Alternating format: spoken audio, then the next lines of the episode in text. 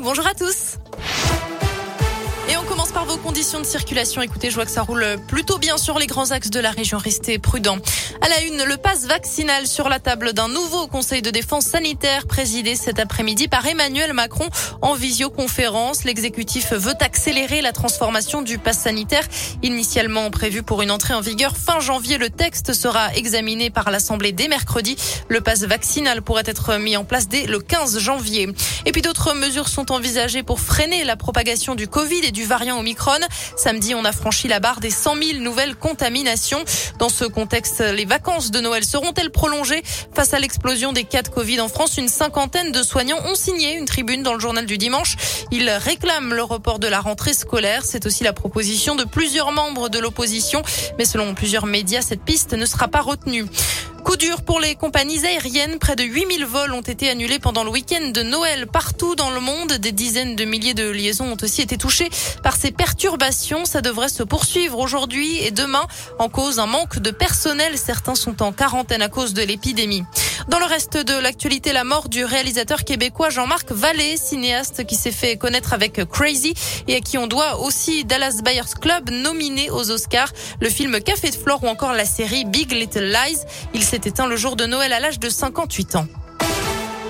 Les enquêteurs toujours à la recherche d'indices après ce drame sur l'A7 dimanche. Le corps d'un homme a été découvert dans une voiture qui a pris feu à hauteur de Chasse-sur-Rhône en Isère. La voiture, une Ford Fiesta bleu nuit, roulait dans le sens Saint-Étienne-Marseille.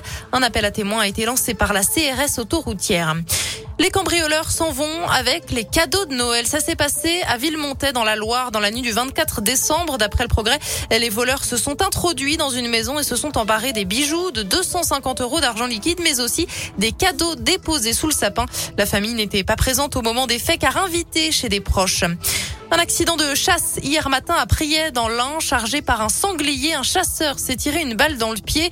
Il aurait voulu se protéger lorsque l'animal lui a foncé dessus. Les hommages se multiplient au lendemain du décès de Desmond Tutu, l'archevêque sud-africain, icône de la lutte contre l'apartheid. Il était l'un des derniers compagnons de Nelson Mandela, un exemple qui a largement contribué à mes premiers pas en tant que militant politique, confie Gaël Pertrio, le maire de Saint-Étienne. Desmond Tutu qui était un artisan de la réconciliation, une grande figure des droits de l'homme pour Damien Abad, député de l'Ain. Quant à Olivier Bianchi, le maire de Clermont-Ferrand, il se souviendra lui de son combat pour la justice, magnifié par des valeurs de fraternité et de pardon. On termine avec du sport et du basket avec la JL Bourg qui reçoit Orléans ce soir, coup d'envoi à 20h. Et on apprend que le meneur Hugo Benitez a été contrôlé positif au Covid. La semaine dernière, il ne jouera pas ce soir et ne participera pas non plus au All-Star Game à Paris.